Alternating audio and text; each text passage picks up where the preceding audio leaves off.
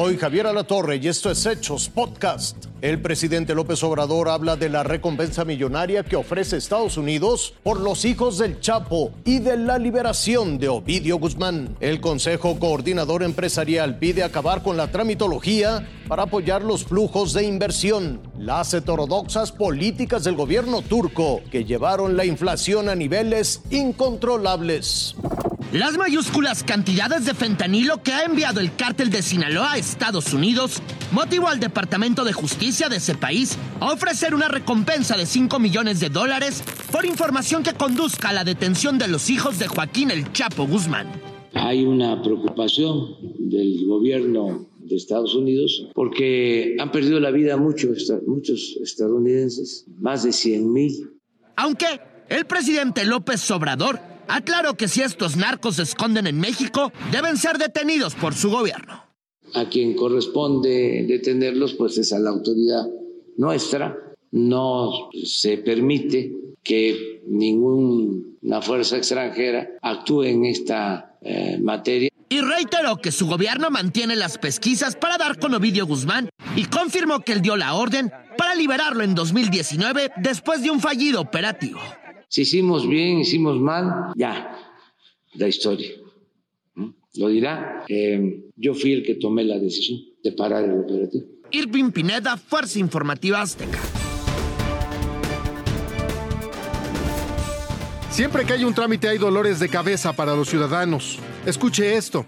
Los mexicanos hacemos 76.5 millones de trámites por año en oficinas del gobierno. Si alguno de ustedes ha tenido que decidir hacer una casa, este, o ampliar un cuarto eh, o hacer alguna cosa, eh, aunque sea relativamente pequeña en, su patrimonio personal, pues se dan cuenta la cantidad de restricciones que tiene su decisión de inversión y lo difícil que es cumplirlas todas ellas.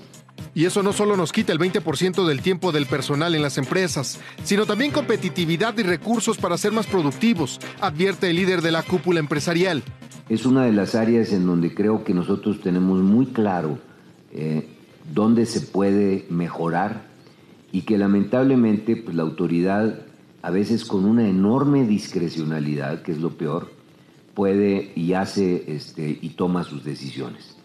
Nosotros creemos que muchas de estas decisiones deberían de tener o plazos muy claros. Por eso piden hacer los trámites más simples y solo los necesarios, quitar las regulaciones que entorpecen el trabajo y las inversiones, pero sobre todo piden piso parejo.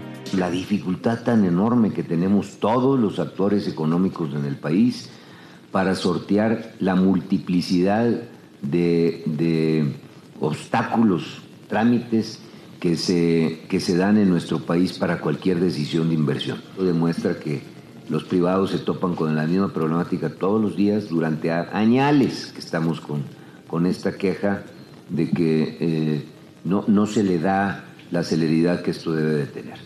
Al final todo repercute, afirman. Si las regulaciones no son simples, terminan por alejar inversiones y limitan el crecimiento de una economía. César Méndez, Fuerza Informativa Azteca. La tormenta se veía venir desde principios de año. A partir de febrero, la divisa turca, conocida como lira, comenzó a perder peligrosamente su valor frente al dólar. Fueron días de mínimos históricos, entre ellos uno en el que tan solo en 24 horas perdió el 13% de su valor frente a la moneda estadounidense. Hoy esa caída ya se acerca al 50%. En el 2017 se cambiaban 3.5 liras por un dólar. Hoy se necesitan casi 15 para conseguir un billete con la imagen de George Washington. El golpe lo resintieron todos, no únicamente los que viajan y habitualmente compran divisas extranjeras. La devaluación no llegó sola. De su mano venían la inflación y el recorte de sueldos. Lo primero en aumentar de precio fue el combustible. Luego a la gente le comenzó a faltar el dinero hasta para comer.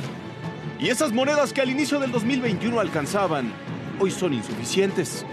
Esta enorme fila, en pleno invierno y bajo la lluvia, es de personas que compran pan que aún en oferta es caro. Autoridades del Banco Nacional, inversores y estrategas financieros le han pedido al presidente Tayyip Erdogan que cambie sus políticas económicas.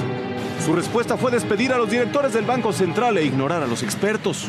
Hoy Turquía está atrapada en un mar de malas decisiones, en una tormenta que el capitán del barco vio y se empeñó en atravesar.